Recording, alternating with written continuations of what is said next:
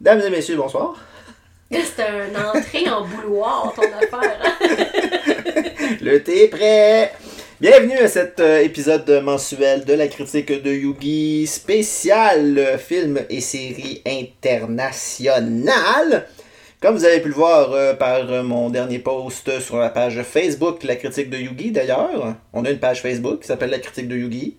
Fait si vous ne nous suivez pas encore, ben allez faire un tour, suivez-nous, faites des likes.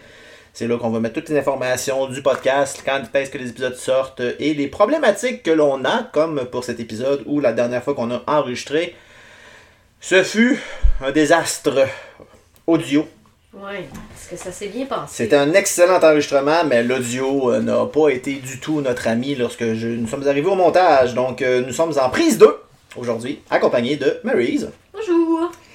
Et euh, donc c'est ça, spécial euh, film et série internationale. Mais c'est pas parce que c'est la prise 2 de l'enregistrement que je vais m'empêcher de vous dire que sur la plateforme sur laquelle vous nous écoutez, il y a un petit bouton qui s'appelle télécharger. Il y a un petit bouton qui s'appelle abonner. Puis s'il n'y a pas ça, il y a peut-être des étoiles. Donnez-nous des étoiles. Cliquez sur un de ceux-là. Vous nous faites énormément plaisir parce que c'est grâce à ça qu'on apparaît plus souvent dans les barres de recherche lorsque les gens ne savent pas quoi écouter comme podcast. Donc, euh, votre aide est très appréciée, puis ça nous permet d'aller chercher de nouveaux auditeurs et de continuer de faire ce qu'on aime pour vous et de vous éviter de passer des heures et des heures sur euh, Netflix ou Prime ou euh, Crave à essayer de trouver quoi écouter parce qu'il y a beaucoup trop de choses. Donc, on vous sauve ce temps-là. Voilà. C'est fait. Merci. On passe tout de suite à cette, euh, cette première critique. On y va avec une série sur Netflix, série française. Parce que oui, il y a des- il y, a du français. Il y a du français sur Netflix. Et ça s'appelle Le Bazar de la Charité.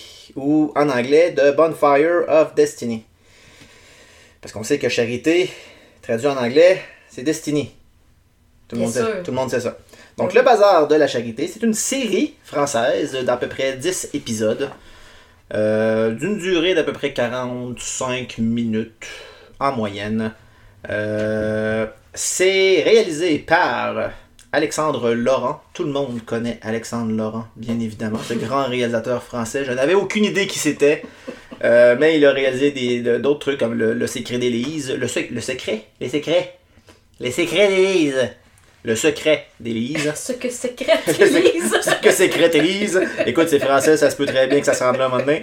Ainsi que Falco, qui est également des Français. Donc, si vous aimez le cinéma ou la- les, les- les séries françaises, peut-être que ça vous dit quelque chose. Euh, donc, réalisé par Alexandre Laurent.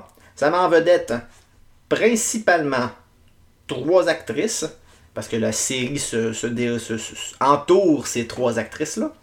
On a Audrey Fleurot dans le rôle de Adrienne, qui a joué dans Les Intouchables et Minuit à Paris. Encore une fois, c'est du français, donc si vous connaissez, tant mieux. On a aussi Julie de Bona, qui joue le rôle de Rose, qu'on a vu dans La Maison d'en face et dans Made in China. Parce que, oui, en français, il y a beaucoup de titres en anglais également, parce que c'est les Français. Ils aiment bien ça utiliser l'anglais. Et on a également euh, Camille Lou, euh, qui est non seulement une, actrice, mais également une chanteuse, qui l'eût cru, et qui est, oh ma foi, Fort joli. fort jolie, fort adorable. Euh, je vous garantis que cette femme ne dormirait pas dans le bain si elle venait chez moi. Euh, elle a joué dans La légende du roi Arthur, dans Les Amants de la Bastille et dans la série Je te promets, qui, encore une fois, c'est tous euh, du français. Maryse, Oui. explique-nous un peu ce qu'est le bazar de la charité. Alors, le bazar de la charité était un lieu euh, historique, donc euh, vraiment un vestige médiéval là, qui restait encore euh, dans le Paris. Et c'était là où est-ce qu'on allait faire les œuvres de charité. Donc, toutes les femmes de la haute se, se réunissaient et vendaient des babioles, des objets de la maison. C'est un peu l'ancêtre de la vente de, trotto- de trottoir. C'était beaucoup aussi les, les riches qui envoyaient leurs bonnes Oui. et leurs femmes et leurs filles, justement, pour va donner de l'argent aux charités, justement, Exactement. fais la bonne Ça- action ça, pour va moi. bien paraître. C'est ça. Exactement. Ça va être bon pour notre nom. Euh, donc, euh, un lieu euh, qui n'avait qu'une seule entrée, donc une seule sortie. Et à cause de, bon, d'un accident, le feu prend. Et euh, c'est ça. Alors, euh, tout le monde se garoche et tout le monde étant des hommes. Alors, euh, et, c'est vraiment la partie historique de l'affaire. Donc, les hommes s'organisent pour sortir les premiers et abandonnent les femmes à l'intérieur. Et ensuite, on suit trois rescapés. Donc, la première, Adrienne, qui n'y avait pas été, mais qui était supposée d'être là. Une qui est la, la bonne, si on veut. Ouais, c'était la, bonne de, euh, la, la- la bonne de la famille d'Alice. oui, exact. Et on a Alice qui, elle, y était et euh, elle fait là, partie euh, des victimes qui s'en sort bien, contrairement à Rose qui fait partie des victimes qui s'en sort moins bien. Et Adrienne qui profite de, du, euh, de, de l'événement pour se faire passer pour morte, pour Exactement. se sauver de, de son mari, qu'on pourra parler un petit peu plus tard. Fait que, et ensuite, tout se décompose là, entre les trois personnages. Se rajoute un jeune homme qui représente en fait euh, ceux qui avaient eu la bonté de tout faire pour sauver les femmes lors de ce feu-là. Donc, il, il incarne là, à lui là, ce, ce regroupement-là. Ouais, parce que c'était beaucoup la.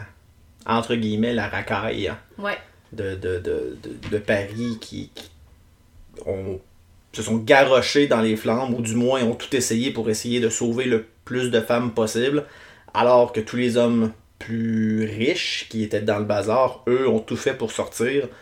Au détriment des femmes, à les battre, à les pitcher, à les pitcher dans le feu, à, à leur marcher dessus pour se sauver la peau eux-mêmes. Euh, et le premier épisode de la série démontre cet, cet événement-là. Le premier épisode, si vous avez un épisode sur les 10 à écouter, c'est le premier. Euh, Il y a même Pelou présentement qui est tout à fait d'accord avec nous, euh, Pelou le chat, donc si vous entendez miauler, c'est c'est- voilà, elle fait dire euh, son, elle dit sa critique également. Oui. Euh, donc c'est ça, si vous avez un épisode à écouter sur les 10, c'est le premier épisode de par le côté historique. C'est le- c'est l'épisode le plus proche de ce qui s'est réellement passé. exactement, exactement. On met en, en arrière-plan euh, en scène des personnages historiques qui sont réellement décédés Ouais. là-dedans, euh, dont euh, une cousine de l'impératrice ici qui est décédée là-dedans. La liste, elle est épouvantable, elle est longue. euh, et je trouve que c'est ça, le premier épisode fait tellement hommage à ça, Ouais. éveille une curiosité et donne envie de faire des recherches là-dessus. Oui, parce que Et se demander, mais comment ça se fait qu'on on n'entend pas parler Ouais, de ça dans nos c'est cours exactement ce que c'est exactement ce que j'allais dire. C'est un événement que moi je ne connaissais pas et quand j'ai commencé la série au au, au début, il y a un petit peu de texte qui nous explique que ceci est tiré de faits vécus, euh, arrivé dans les années fin 1800.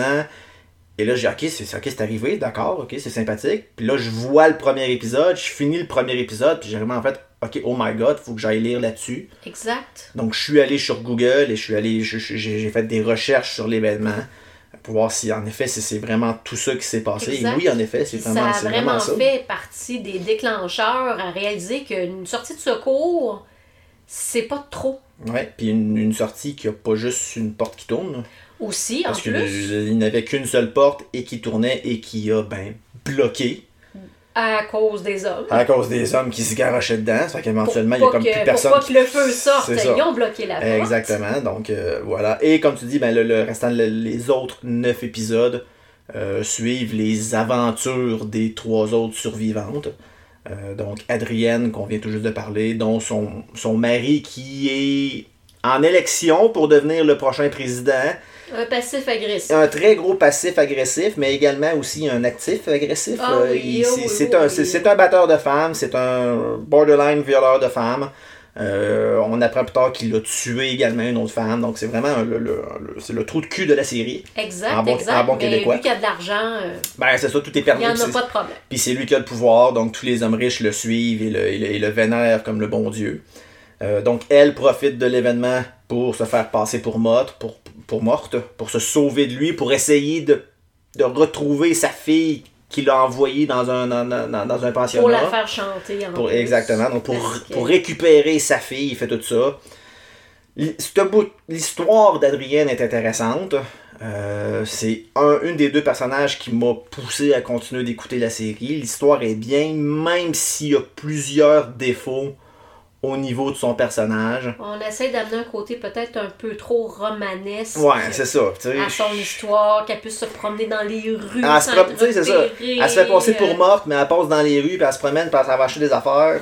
La fille était supposée d'être morte. Normalement, il y a des chances que tu te fasses reconnaître, surtout si t'es la femme du prochain président. Là.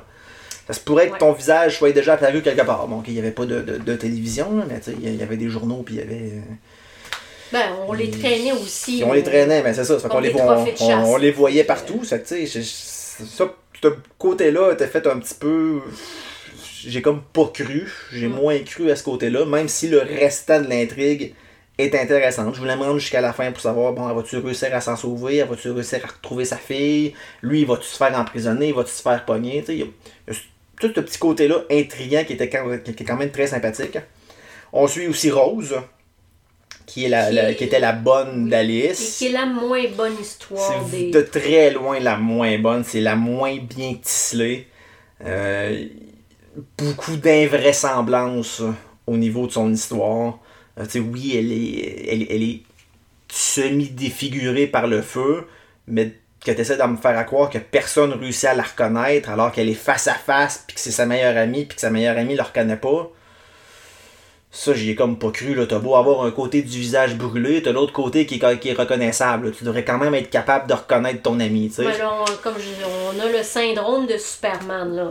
Ah, il y a ça, c'est Quand on met des lunettes, on est Clark Kent, euh, Kent, Clark, Clark, Clark. Ouais, c'est ça. Puis euh, quand on enlève nos lunettes, oh magie, on est Superman. Et sinon, tout le monde n'y voit que du feu. Ça, c'est- Ouais, ouais, ouais, ouais. C'était un peu ça. Puis Rose est un personnage euh, plaintif, euh, Ouais. assez soumis. Ben, tu sais, c'est sûr que c'est la bonne, mais tu sais, on- je sais pas, on s'attend à, à quelque chose de, de quand même mieux, mais c'est ça, tu sais. Puis quand elle veut s'emporter, c'est toujours d'une façon très. euh,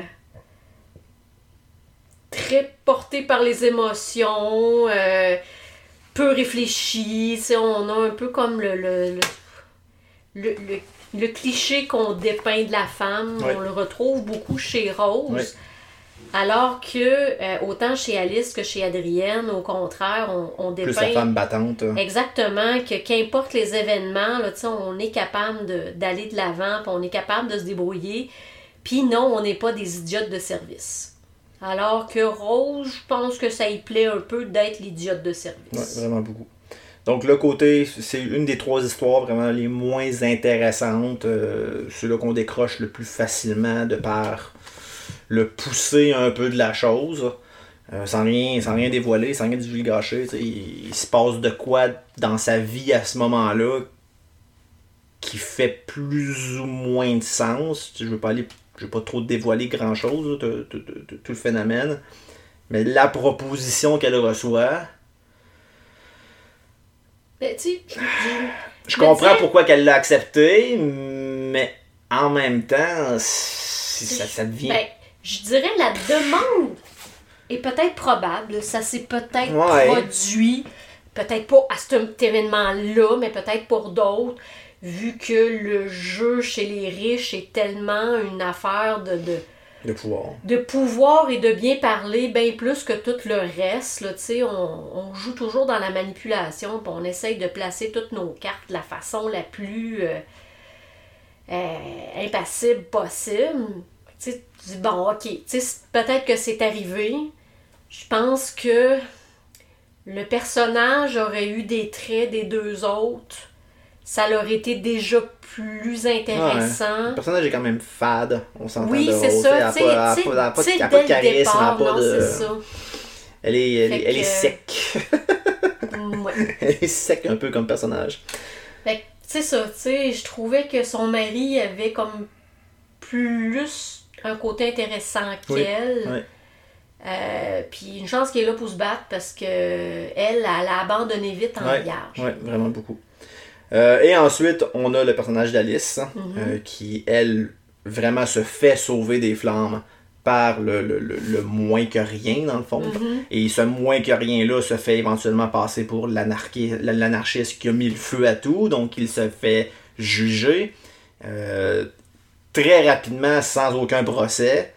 Euh, et elle, ben, veut se battre un petit peu pour essayer de le sauver. Puisqu'elle a été dans le derrière des décors, elle a vu tous les efforts que les autres ont fait, tout ce qu'ils ont sacrifié exactement. pour essayer de les sauver, Exactement. alors que ceux de leur classe avaient absolument rien, Incluant son fiancé, incluant son fiancé. qui l'a qui l'a carrément laissé là. Il l'a carrément laissé là, et puis il fait face de rat. Ah oui, Il a oh, vraiment une oui, face de oh, rat. Dès le départ, ben, dès le départ, quand tu le vois, tu reconnais tout de suite une face de rat, donc tu sais que ça sera pas un Ah, bon tu sais non? que c'est lui qui va la pousser devant Ah un ours s'il y a un ours qui attaque. Oh, oui, c'est automatique. Là. Euh, donc là, c'est ça, là, elle, elle est fiancée, mais là, la- là, un petit peu le syndrome de la personne qui tombe amoureuse de son sauveur. Euh, est un petit peu affligée de ça, parce que je trouve qu'elle est vraiment tombée très amoureuse très rapidement Ouais, mais de la sais, si tu veux personne. pas éterniser. Mais c'est ça, en même temps, c'est ton sauveur. c'est facile de tomber là-dedans. Surtout quand tu es dans une culture où est-ce que tu n'aimes pas, tu Ouais. te maries par affaire. Exactement. Tu sais, c'est... Ce qui est un peu le cas d'ailleurs pour elle, elle est fiancée Oui, à oui, quelqu'un qui va sauver la famille. C'est c'est grâce à ce mariage-là que la famille d'Alice va survivre, parce que sinon ils vont se retrouver à la rue et oh quel malheur. Tu sais, bon. C'est quand même bien expliqué le coup. être obligé de se faire Ouais, ça. manger. Non, c'est ça. Et je trouve que justement, c'est ce qui m'amène un petit peu plus à la, à la critique de, de- de la série. Le côté. Comment je pourrais dire Le. le, le, le, la différence entre les bourgeois et les gars, de- les- les- le monde de rue est excessivement bien représenté dans Ah la série. oui. On voit Oui. très très bien la différence entre les deux classes. C'est tranché. C'est très tranché. Il n'y a aucun doute à se faire de, de- de ce que les, les plus riches pensent des plus pauvres. là. Tu sais, C'est c'est- c'est très bien imagé, c'est très bien montré, c'est bien scénarisé à ce niveau-là. Et également la différence entre hommes et femmes. Mhm. Donc ce que l'homme a le droit, ce que la femme n'a pas le droit. Parce que je peux pas dire parce que la femme a le droit, parce que la femme n'a pas le droit à grand-chose. Ah non, non, non. C'est plus facile de dire que la femme n'a pas le droit. Euh, a- on voit vraiment bien la différence, c'est bien démontré. Euh, ça, c'est quelque chose que j'ai vraiment beaucoup aimé. Oui. Puis ce que j'ai aimé aussi, c'est de, de voir un peu la frustration, justement. Oui. Tu sais, tu dis, c'est. c'est- Tu peux pas croire qu'il n'y a pas eu cette frustration-là, tu sais, génération après génération, qui, au final, finissait par se soumettre à Mhm. tout ça, puis à continuer, mais c'est justement là, ce petit côté anarchie-là, tu sais, de on est-tu vraiment obligé de continuer comme ça? Jusqu'à où on se bat pour que ça s'arrête aussi, là, tu sais, c'est...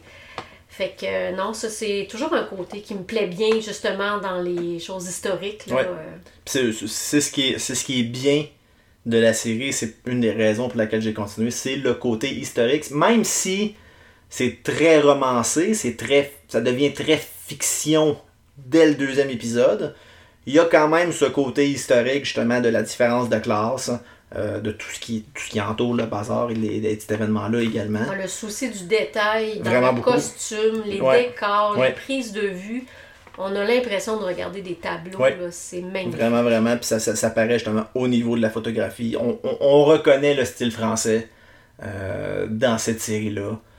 Ils ont, une technique propre à eux. Tout comme les Américains ont leur technique, tout comme les Québécois ont leur technique.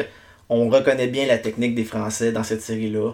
Euh, ça se voit par la photographie, par les, euh, les, plans de caméra. Euh, juste au niveau du montage, ça se voit, ça, se voit très bien. Au niveau de ce que j'ai moins aimé, c'est vraiment plus tout le côté entre guillemets soap opéra, un petit peu moins qu'une autre série, mais il y a quand même un certain côté soap opéra où on reconnaissait certains éléments, beaucoup de romance un peu too much. Ouais.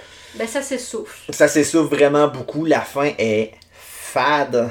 Le- le- le- la, fin de, la fin de la série est. On dirait, on dirait qu'il dit Ok, c'est bon, on sait plus pas tout quoi faire, ça qu'on arrête ça là. Fin décevante pour une série quand même pas si pire. Ouais. Euh, D'autres impressions? Euh, non, non. euh, moi, à part euh, le conseil euh, de, de si vous vous dites, bah, moi, le romance, ça m'intéresse pas, époque, ça m'intéresse pas, ben écoutez le premier épisode. Premier épisode. Le ouais. premier épisode, écoutez-le, c'est ça crève le cœur. Ouais. Oui. Sérieux, là. Ça va peut-être vous donner le goût de continuer un petit peu. Peut-être. Ne Euh, serait-ce que pour la beauté d'Alice. Ah, juste pour Alice, ça vaut la peine d'écouter euh, d'écouter la série. C'est l'un des personnages qui m'a euh, incité à, la- à finir la série parce que. Mais je dirais, on aurait que l'histoire d'Adrienne puis d'Alice, puis je pense que. Ah, ça aurait été difficile à faire. ça. mm, Non, ça aurait été mieux. Ah, juste d'Adrienne et d'Alice. oui, ok, je pensais juste parler d'Adrienne et Rose. Alice. Ok, oui, oui. Tu sais, la, la troisième est comme de trop. Oui, vraiment beaucoup. Puis il y a quasiment un ou deux épisodes qui est pratiquement consacrés juste à elle. Ou sur le 50 minutes, il y a peut-être 30 minutes, c'est juste de, de ce personnage-là. C'était- trop, mais de parler des autres personnages. Ça m'a incité. Euh. T'as envie de savoir qu'est-ce qu'eux autres ils vont arriver. Exactement. Euh, on l'a mentionné au début, c'est une série française. Donc, honnêtement, si vous voulez l'écouter en anglais, je vous comprends pas. Euh, surtout que les traductions anglaises sont excessivement très mauvaises. Donc, c'est en français, alors écoutez-le en français pour l'amour de Dieu. Mhm. Euh, au niveau des notes sur IMDb, euh, c'est un beau 7.6 sur 10 sur euh, près de 5000 po- c'est 5.5 000 euh, reviews, 5.5 000 commentaires. Donc 7.6, c'est quand même très très bien, surtout pour IMDb. Rotten Tomatoes sans contrefiche complètement. Euh, J'ai beau chercher le bazar de la charité de Bonfire of Destiny, peu importe le nom que j'écris, il n'y a absolument rien sur Rotten Tomatoes pour cette série-là, donc euh, eux, ils sont cran- ils s'en contrebalancent complètement. Mm. Euh, donc 7.7 sur 7.6 sur 10. Ma note pour moi, Yugi, j'y vais avec un 7.5. Note très générique, et je vois que Pilou est tout à fait d'accord également avec mon 7.5. C'est une bonne série, ça s'écoute bien une fois malgré certains points négatifs. Le côté historique m'a vraiment incité à aller jusqu'au bout. Mais je la réécouterai pas. Le premier épisode peut-être, Oui. mais je, je ne réécouterai pas la série. Donc c'est 7.5, je pense que c'est une bonne note globale. Oui. Moi, je vais donner un 9.5 pour le premier épisode, Oui, puis un Absolument. 7.5 pour le reste. voilà. Euh, je pense que ça résume bien le bazar de la charité. Un, bon 7.5 sur 10 pour cette série. Disponible sur Netflix. Comme d'ailleurs euh, toutes les autres séries et films dont on parle aujourd'hui, c'est sur Netflix. Donc euh, fort probablement accessible à tous. Même si les nouvelles mesures font en sorte que certaines personnes ont perdu leurs accès. Il y a moyen de quand même écouter Netflix par... l'entremise de d'autres Oui. personnes, tout simplement. Il y, a, mo- il y a moyen de s'abonner. C'est pas cher Netflix, contrairement à ce que le monde pense. Comme disait ma grand-mère, quand on a des organes, on s'organise. Exactement. Voilà. Donc 7.5 sur 10 pour la bazar de la charité sur Netflix.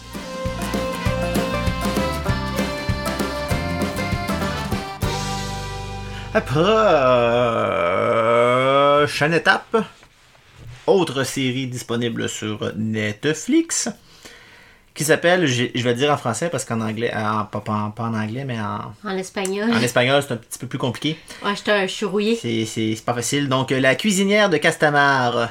J'ai même dit avec un accent français. J'étais encore ploigné sur euh, le bazar de la charité. Ben, clairement, clairement. Donc, le- la cuisinière de Castamar, euh, disponible sur euh, Netflix. C'est une série espagnole. Non! Espagnole. Moi, je Euh, peux te dire bocadillo. Ah, c'est déjà bien. Oui? Euh, série de 2021. C'est de 12 épisodes d'environ 55 minutes en moyenne. Certains épisodes sont plus longs. Mhm. mais en moyenne, c'est à peu près 55 minutes. Euh, je vais vous nommer la réalisation plus les acteurs, mais c'est de l'espagnol, donc probablement que vous ne les connaissez pas du tout, Ou vous les connaissez et vous les appréciez déjà. mais félicitations si vous les reconnaître. non, mais on sait pas. On sait pas. Peut-être, t'as peut-être des hispanophones qui t'écoutent. Ah, peut-être, peut-être. Euh, réalisé par euh, Norberto Lopez Amado, je trouve ça fun comme nom à dire, Oui, mais ça. ainsi que Inaki Peña, Pe- Pe- Peñafiel. Peña, Peña, Peñafiel. Il n'y a pas de petits traits. Non, je les ai pas écrits. Non, je les ai pas écrits. Ah, ok. Il y en a. Ah, ok, il y en avait. Ok, ok. Euh, bref, voilà, euh, No- Norberto et euh, Inaki. Aucune idée qu'est-ce qu'ils ont réalisé.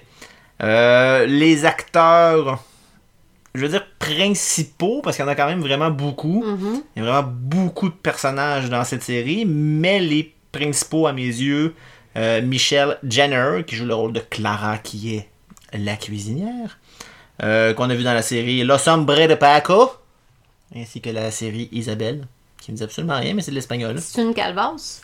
Puis est-ce qu'elle Euh, marche tout croche? Je ne sais pas. Je, je n'ai- je n'ai pas lu la série. Je n'ai pas vu la série, je ne pourrais dire. D'accord. Euh, sinon, on a Roberto Enriquez qui joue le rôle de Diego, qui est le personnage central pratiquement de la série Ouais, avec c'est parce Clara. que c'est lui qui vit à Castamar. Ouais, c'est ça. C'est, c'est- c'est- c'est sa demeure, c'est son, euh, son, son fief. Oh, c'est bien Voilà. dit ça. Voilà. Euh, lui, on l'a vu dans le, dans, le, dans le film Les Borgia, euh, qui est un film espagnol sur la famille des Borgia, ainsi que la série Derrière les barreaux, qui est dit en français mais qui est en espagnol. Et on a également euh, Marie Hervas, qui joue le rôle d'Amelia, qu'on a vu dans la série euh, El Pueblo, ainsi que la série Call TV, ainsi que le film La Garida, qui sont encore une fois tous du matériel espagnol que je ne connais pas, mais que je voulais quand même mentionner. Qu'est-ce que la cuisinière de Castamar euh, Marie, encore une fois, je vais te laisser expliquer la série, surtout que moi, je n'ai pas complété la série. Alors, euh, on suit euh, Diego, qui est le maître de la maison Castamar, parce que sa mère est encore là. Euh, on a encore la mère régente, on a un frère plus jeune, et c'est vraiment lui le maître de la maison. Il se retrouve veuf, le prend très très mal, et finalement euh, est engagé à tout hasard, le Clara, à la maison, d'abord comme domestique et femme à tout faire, et finalement à cause de la cuisinière euh, qui s'envoie en l'air dès le premier épisode. Elle prend sa place puisque c'est une passion pour elle faire à manger et c'est aussi sa façon à elle de, de gérer son angoisse et de gérer son stress. Donc, euh, s'ensuit autour de tout ça une brochette incroyable de personnages avec euh, beaucoup de saveurs ou moins de saveurs. Euh, on est encore là dans la classe des riches, donc on participe, euh, on nous fait beaucoup participer aux jeux euh, épouvantables entre eux. Euh, c'est assez inhumain, je dirais même Oui. euh, certaines de leurs manigances. là, C'est au détriment de n'importe qui d'autre sauf eux-mêmes.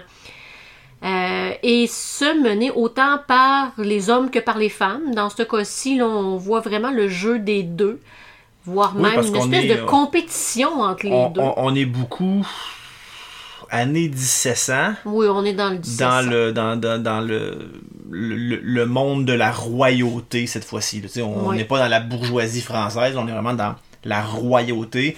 Et je pense que la femme avait Ben, on un est, peu un, un- un certain pouvoir. ben, on est dans la. Renaissance, siècle Ben, des. Lumières, où est-ce que les penseurs commencent à avoir plus d'importance, où est-ce qu'on fait des salons, où est-ce qu'on ne fait que dire son opinion sur plein d'affaires. On est à la mode de tout le monde veut donner son opinion, tout le monde veut sa part du gâteau, et tout le monde veut être le maître de sa vie, euh, littéralement. Euh, je dirais le seul qui veut pas ça, c'est Diego, ce qui en Ouais. fait un personnage assez sans saveur. C'est un peu malheureux que tout tourne autour de lui. Des fois, je me suis demandé si un autre acteur l'aurait pas rendu plus intéressant, Possible. parce, Parce, que, qu'il est aussi banal à regarder, je dirais. C'est sûr que là, c'est mon œil à moi. Ah, peut-être ben que même, pour même- eux non, autres, même, euh, même un regard masculin, il est. Non, mais tu sais, je me dis peut-être aux critères hispanophones. Ah, peut-être, peut-être.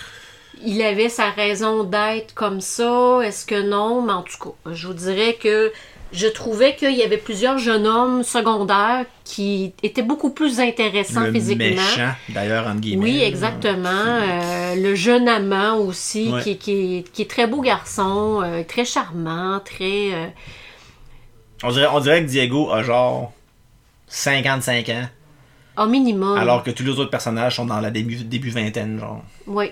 Ce qui fait que ça. Dans la majorité des cas, ces relations fit pas. Je trouve que la relation même avec sa première femme, qui je trouvais que déjà là, il y avait quasiment un gap de 20-30 ans de différence. Et là, sa relation avec Clara, qui a encore une fois, on dirait qu'il y a un gap d'une trentaine d'années.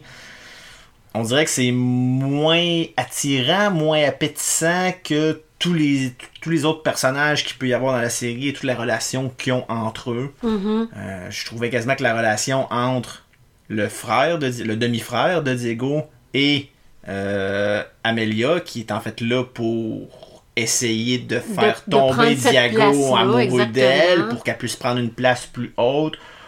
Tout ça dans le but d'un pari entre deux des personnages. Je trouvais que la relation entre Amelia et son demi-frère était plus intéressante Oui. que toutes les relations que Diego peut avoir avec tous les autres personnages. Exact. Le personnage est fade, le personnage est banal. Et c'est une des nombreuses raisons pour laquelle je n'ai personnellement pas aimé la série au point que je n'ai pas été capable de finir la série, ce qui est très rare. Je déteste ne pas terminer une série que, je commence. Mais ça en était rendu pour moi pénible parce que je parlais du soap, du soap opéra dans le bazar de la charité. Je trouve que dans la cuisinière de Castamar, c'est soap opéra x 1000. là. C'est c'est c'est pas intrigue, mais tu sais, c'est revirement de situation par-dessus revirement de situation par-dessus revirement de situation, intrigue par-dessus intrigue par-dessus intrigue par-dessus intrigue, romance par-dessus romance par-dessus romance par-dessus romance, sexe par-dessus sexe par-dessus sexe par-dessus sexe par-dessus sexe. C'était comme, c'était too much. Je trouvais que même à la longue, des fois, c'était quasiment difficile à suivre. Trop de personnages, trop d'intrigues, trop d'histoires garochées ici et là. Je pense que s'il aurait pu juste enlever un petit peu de surplus, ramener ça à deux, trois intrigues principales, déjà ça, je pense que ça aurait été un, plus, puis ça, ça leur apporté un petit peu plus de contenu, à mon avis. Ben, moi, je. moi, pourquoi que j'ai aimé et pourquoi que j'avais euh, demandé à Hugo de l'écouter, c'est vraiment parce que moi, je me suis beaucoup concentrée sur Clara. Euh, bon, faut dire, euh, au moment que moi j'ai écouté ça, euh, j'étais vraiment moi-même en, en crise d'angoisse énorme. Et moi, je me suis vraiment concentrée sur le fait qu'ils en parlaient. Donc, c'est une série qui tourne beaucoup autour de l'angoisse. Euh, angoisse vécue de différentes façons. Ouais, parce que Euh, elle- elle- angoisse de performance pour le roi. C'est un, peu apporté comme de, de la- de l'agoraphobie pour Clara, Ouais. mais Ben, c'est comme ça que c'est présenté. sa, mais pho- sa phobie lui long- amène. Exactement. les, les, euh, Puis les symptômes, c'est vraiment comme de la crise d'angoisse. Là. C'est, c'est, comme je disais, quelqu'un qui, qui, qui connaît ça va se reconnaître. Alors, c'est bien amené, c'est bien joué pour elle. Euh, et j'aimais tout son rapport à la nourriture avec ça. Donc, elle, ça, l'aide à se calmer, ça l'a- ça l'aide à penser à autre chose. Euh, on, sent une femme intelligente, euh, elle sait lire, très curieuse aussi et très à ses affaires. Donc, elle se mêle de rien de ce qui ne le regarde pas. Elle ne se fait que s'occuper de sa passion et des gens qu'elle aime. Donc, c'est vraiment. Et elle et tout le petit monde qui tricote autour d'elle, je le trouvais magnifique. Ouais, parce que Euh, le monde, le monde de la cuisine, la majorité du des personnages sont, sont, atta- sont puis attachants, même sont intéressants. Même la- la, méchante, Oui. la vilaine, est sympathique à regarder, est sympathique à voir aller, puis ça te donne, un- ça donne le goût de voir un petit peu ok, ça, va, où avec ça, puis comment qu'elle va, qu'est-ce qu'elle va devenir au cours, au cours de la série. Fait que tu sais, ce petit, si, à, à mon avis, si, ça, si la série s'était concentrée Que sur ça. beaucoup plus là-dessus, sur la cuisine, sur la cuisinière, sur Clara et tout ce qui l'entoure. Je pense que ça aurait pu faire une bonne série, même en amenant la romance avec Diego. Oui. Je pense que le contenu aurait été plus constructif que de nous garrocher à gauche et à droite avec 4, 5, 6 intrigues différentes, avec genre 10, 15 personnages différents. Je pense qu'à mon avis, c'est là qu'ils se sont perdus. À mon avis. Je vous dirais que c'était comme la, moi ma première série espagnole que j'écoutais. Euh, Est-ce que c'est une tangente là-bas? Euh, Est-ce que c'est comme ça qu'on aime nos séries? Là, peut-être. Euh, moi, c'était vraiment là, la première fois que je me lançais dans de l'espagnol. Peut-être parce que je, je regarde les notes aussi, qu'on va mentionner plus tard, puis tu sais, c'est quand même de bonnes notes. Oh oui, fait que, tu sais, c'est pour ça que je me dis, ben, c'est peut-être comme ça que c'est apprécié. On aime peut-être. On, au contraire, peut-être qu'on n'apprécie pas d'avoir que peu de personnages à suivre. Peut-être. Peut-être qu'on aime, ben moi c'est lui que j'aime, ben moi c'est celui-là pour telle raison. Peut-être. Et c'est aussi pour ça que j'aime me dépayser en écoutant des choses qui viennent d'ailleurs. Parce que veut, veut pas, ben on a toute notre façon de voir le cinéma, on a toute notre façon d'aimer nos histoires. Puis moi, c'est pour ça que j'aime me dépayser en écoutant des choses qui viennent d'ailleurs. Parfois, je suis très désagréablement déçue, mais je vous dirais que pour la majorité du temps, je suis agréablement euh, surprise. Mais c'est ça, faut le faire avec euh, les, les, les yeux grands ouverts et le cœur encore plus ouvert à se dire écoute, j'écoute pas quelque chose que Ah ouais. je connais. Euh, je suis pas, tu sais, je m'en vais pas dans quelque chose qui m'entoure constamment. C'est le, donc- principe, c'est le principe d'essayer quelque chose de nouveau. C'est le principe de Exact. se sortir de sa zone de confort habituelle. Je pense qu'on est, comme tu dis, on est tellement tous habitués d'écouter le même type ben, surtout, de euh, série télé, le même type de film. Où est-ce que les Américains, on met tout plutôt moins sur le personnage, plus sur l'action et la rapidité que tout ça peut se dénouer. Sur le visuel aussi, beaucoup de plus en Exactement, plus. exactement. Alors que ailleurs, ben, en tout cas, moi pour l'instant, surtout France, euh, on met beaucoup l'emphase sur les personnages, sur leur apprentissage. euh, ils grandissent là-dedans, ils apprennent. Euh, le personnage du début n'est jamais le même qu'à la fin, alors que dans les films américains, ils sont tout le temps pareils. On peut faire des suites, ils vont faire les mêmes erreurs. On va refaire des ils vont refaire des mêmes erreurs. Fait que tu sais. Ben, l'affaire avec, avec la France puis avec le cinéma français, la France a toujours eu un, un- un côté théâtral très prononcé dans ses séries, dans ses films, et ça perdure au cours des années. Mhm. Donc, même dans un sens, nous, on est habitués au cinéma américain de voir ce style-là. Je suis pas mal sûr qu'un Français qui écouterait justement du québécois de l'américain se sent dépaysé parce Ah, que ben, justement, c'est sûr, c'est sûr. ils sont tellement habitués à ce côté plus théâtral, plus développé au niveau du personnage et Mhm. de l'histoire, que là, ils arrivent puis ils écoutent un film américain où c'est piou piou piou piou piou, ça, ça- ça se garoche partout. C'est le principe de se dépayser. Exact. Euh, donc, c'est sûr que d'essayer justement quelque chose d'espagnol que tu n'as jamais écouté encore, c'est complètement dépaysant. Mhm. Euh, t'aimes ou Je t'aimes pas. Traduction française sur la coche. Oui, vraiment beaucoup. Puis euh, pour l'avoir essayé en espagnol, sous-titré en anglais, c'est bien, mais c'est un petit peu difficile à suivre parce que tu es plus concentré sur le texte. Puis, comme je l'ai mentionné, il se passe énormément de choses dans cette série. Mhm.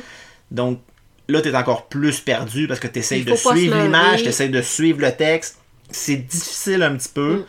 Euh, en anglais, oubliez ça, c'est l'une des pires traductions que j'ai entendues. Mais Les Anglais sont épouvantables en matière de traduction. Ah, ils sont pas sont bons. trop habitués à ce que tout le Ah, monde. Ils sont vraiment pas bons à faire la traduction. veulent les écouter en anglais, Ben, c'est ça. Eux autres sont habitués à se faire traduire et non à traduire et ça paraît. Ah oui. Euh, donc, honnêtement, si vous voulez l'écouter, mettez la, mettez la track audio française.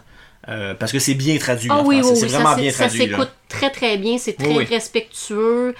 On pourrait pas imaginer une voix autre. Non, c'est ça, les voix, les voix fit avec les personnages. Oh oui, vraiment. Euh, donc, ça, donc ça, honnêtement, c'est très bien. Euh, on en a parlé avec euh, le Bazar de la Charité, mais tout ce qui est photographie, décor, c'est images. Les costumes. costumes. Écoutez, on est dans la royauté, on est dans les années, dans, dans les années 1700, les palais et tout ça, donc c'est sûr que c'est très représentatif.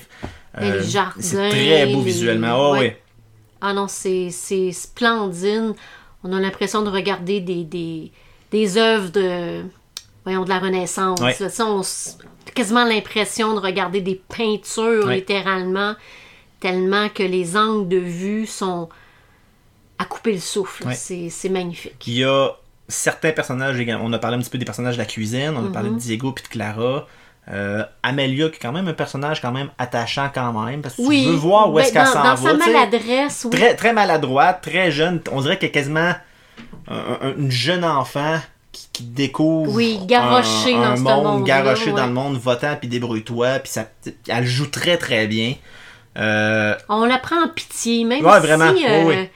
je veux dire, euh, tu aurais envie de, de donner une tape en arrière de la tête puis dire fille réveille, mais ouais, réveille-toi, tu te fais, tu, tu te fais manigancer. tu te exactement, elle- t'es la marionnette, là, puis le, le- le monde joue avec toi avec facilité. puis- oui, puis tu sais, du fait du peu d'expérience qu'elle a, tente tellement de chercher Sauf qu'elle va toujours chercher chez les mauvaises Ouais. personnes qui s'empressent de voir à quel point elle est candide, à quel point c'est facile. Elle est manipulable. hein. Exactement, et c'est- d'un malheureux euh, extraordinaire. Euh, c'est ça, on, on la prend en pitié, puis on, on est content comment que ça tourne pour elle au final, tu sais, parce que pauvre petite chérie, on la prendrait dans nos bras, puis on lui dirait ça va bien aller. Puis elle est très jolie en plus. Donc, oui, ça- oui, ça- elle est belle. Ça, ça l'aide toujours un petit peu. Et euh, un autre personnage que j'ai beaucoup aimé, c'est la jeune fille.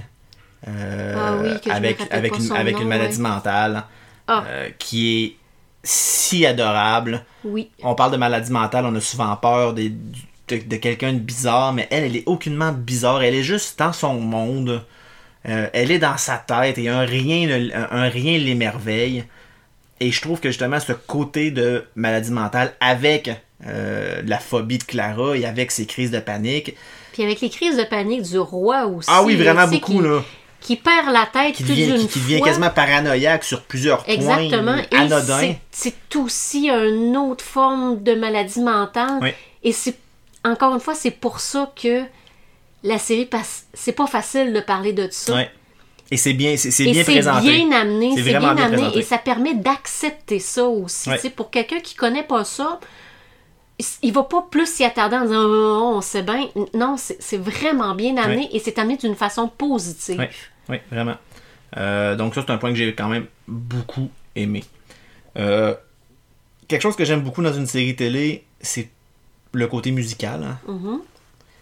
Des- de, de la musique qui va aller te chercher émotionnellement sur certaines scènes, de la musique qui va être entraînante sur d'autres. J'ai trouvé que dans cette série-là, la musique était quasiment absente.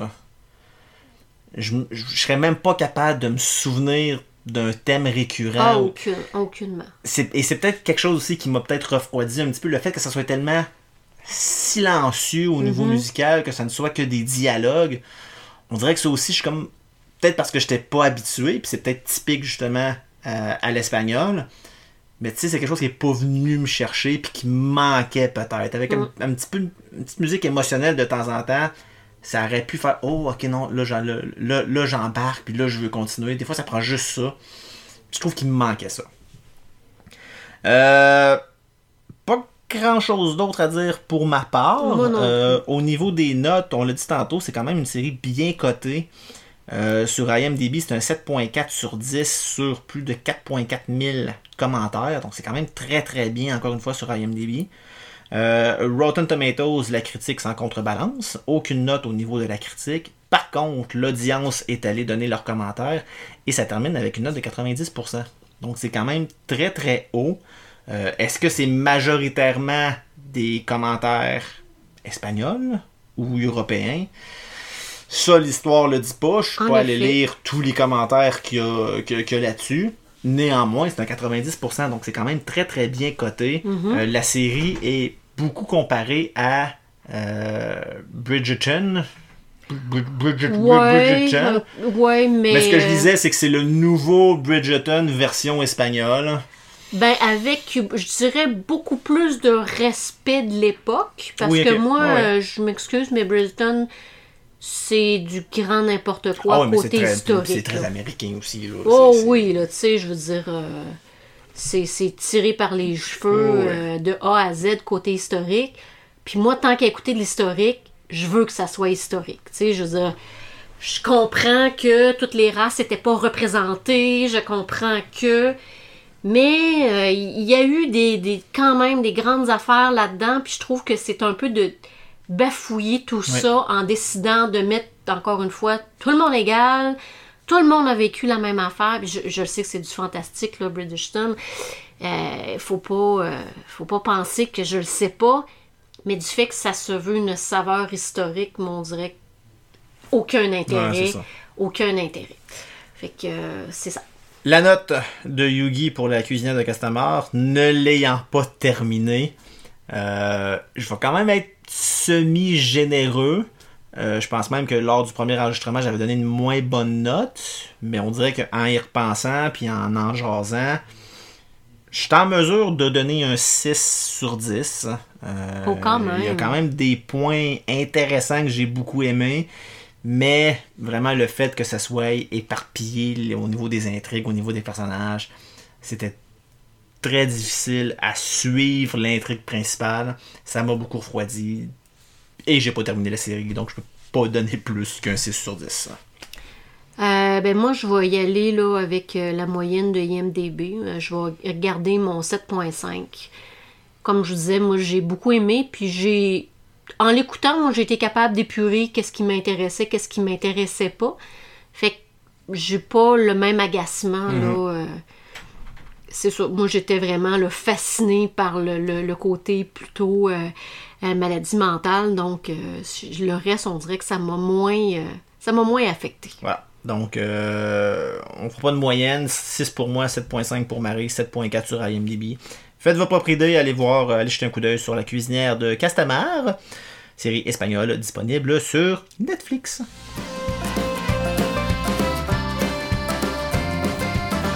On passe à la troisième, euh, troisième bloc de ce spécial international. On y va avec un film cette fois-ci, toujours disponible sur Netflix.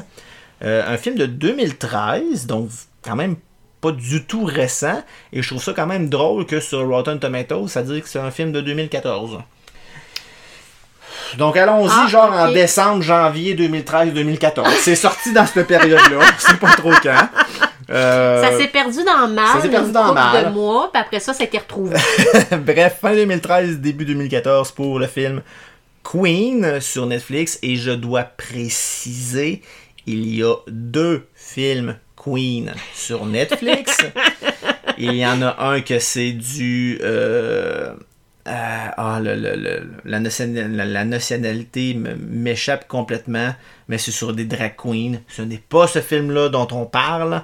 On parle de Queen, un film indien slash Bollywood. Exactement. Euh, vous allez le voir, le titre Queen est coloré. Les lettres sont différentes couleurs euh, sur le titre. Donc, si vous voyez ça, c'est le bon film. Euh, film d'une durée de 2h26. Donc, c'est quand même un bon morceau, mais un morceau qui s'écoute vraiment Ben, très bien. c'est. Puis pour un film Bollywood, c'est pas si long. Mhm. Parce que ça peut être là un bon trois heures là. Euh, Batman et compagnie n'ont pas inventé le film de 4 Ouais, heures. le Bollywood, ça fait longtemps que c'est des films très longs qui, voire même parfois, ont littéralement un interact. Donc, euh, entre autres, Ramlila, qui a littéralement à un moment donné un arrêt et c'est écrit interact et le, le film recommence par la suite. Donc, ça fait vraiment partie d'eux. Alors, euh, deux heures et demie, je trouvais ça très raisonnable. En effet. Euh, qui dit Bollywood dit danse, dit chant. Euh, Ben, c'est ce que la majorité des gens pensent. C'est ce que la majorité des gens pensent. Je pense que le- la caricature du film Bollywood, c'est ça.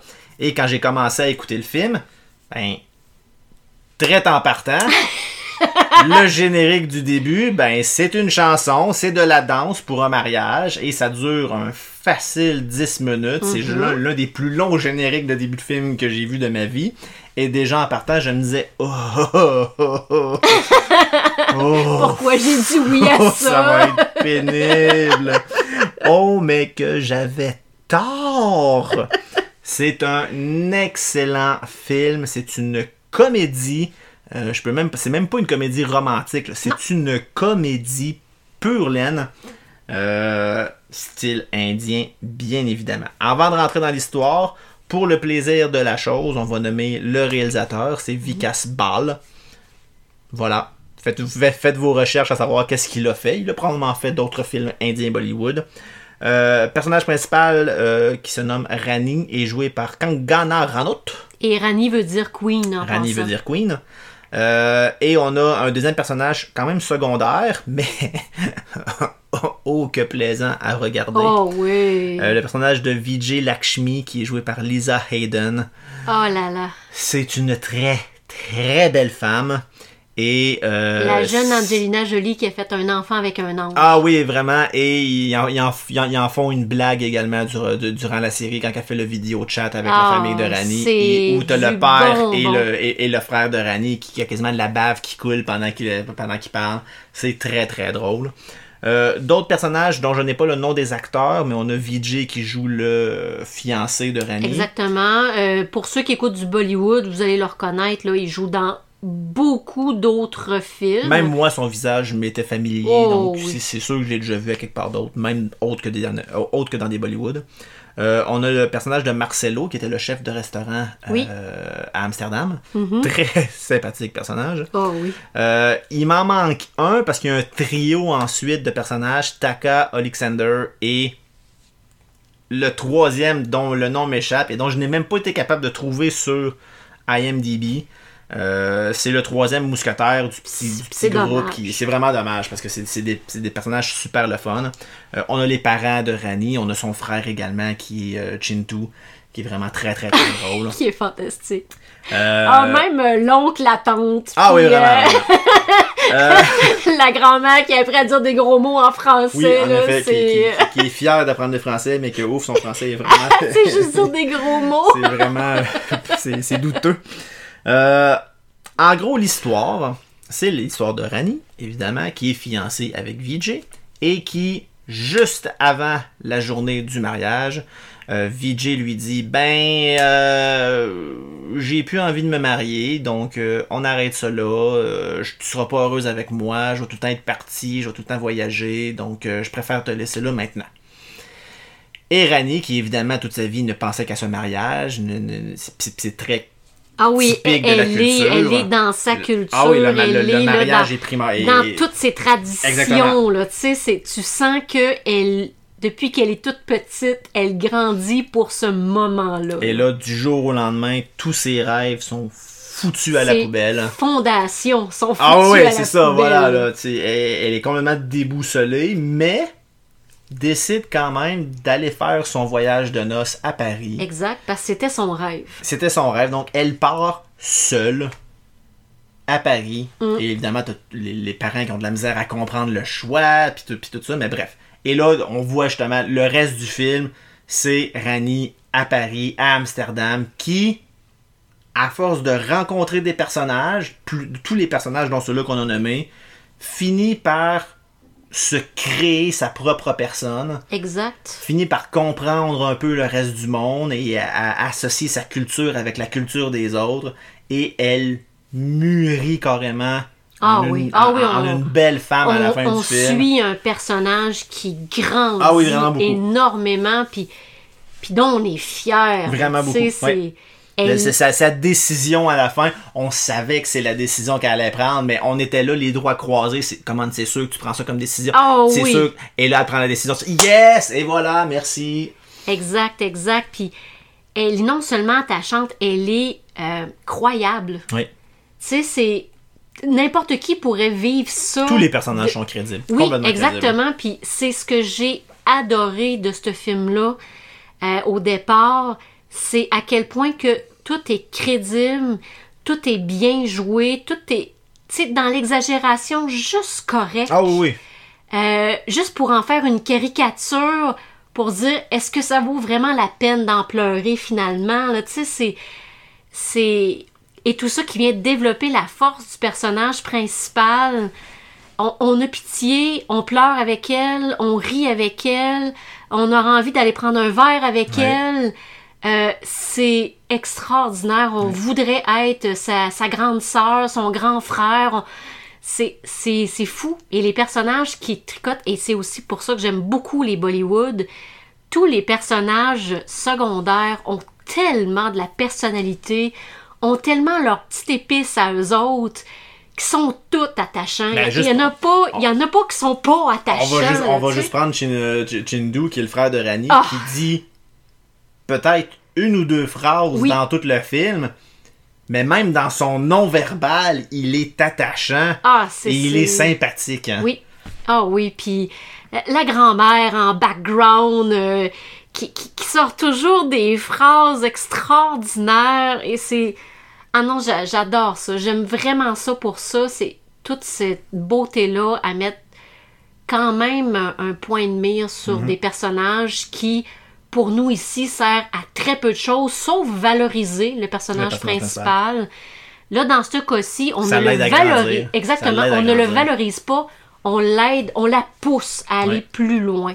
Et ça commence avec euh, Vijay Lakshmi, Ah, qui est la première que Rani rencontre et qui est complètement l'opposé Mhm. de ce qu'est Rani, qui est vraiment la fille beaucoup prude, très réservée sur elle-même, qui a peur de se montrer un coin d'épaule. Oui. Alors que tu as Vijay Lakshmi qui est en camisole, c'est quasiment les seins à l'air, puis qui, est- puis qui est- short. puis qui est heureuse, puis qui, qui, qui, qui- qui baise le premier qui passe, puis qui crie ou qui, qui crie de l'autre bord de la rue sur son balcon que c'est un mauvais baiser puis qu'il y a une petite graine. C'est très très drôle du moment qu'elle arrive à Paris.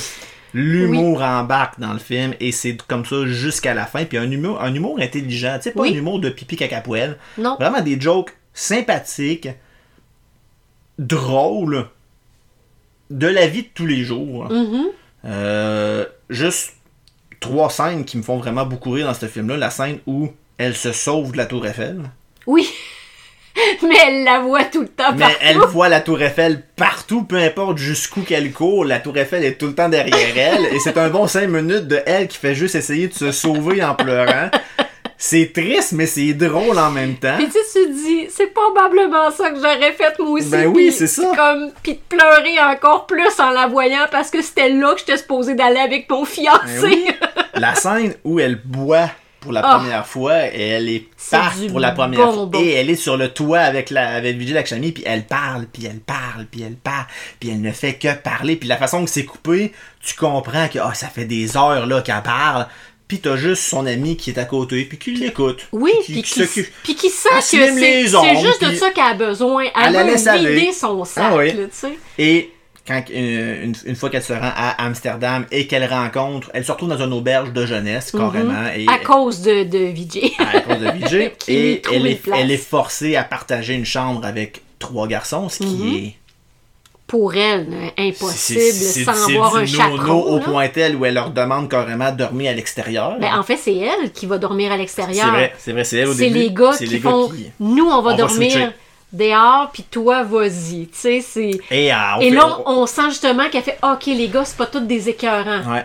Puis au fil des jours, elle se, elle se fois, rend là, compte que Thumbs up, là. ah, c'est des bons jacks, c'est des bonnes personnes.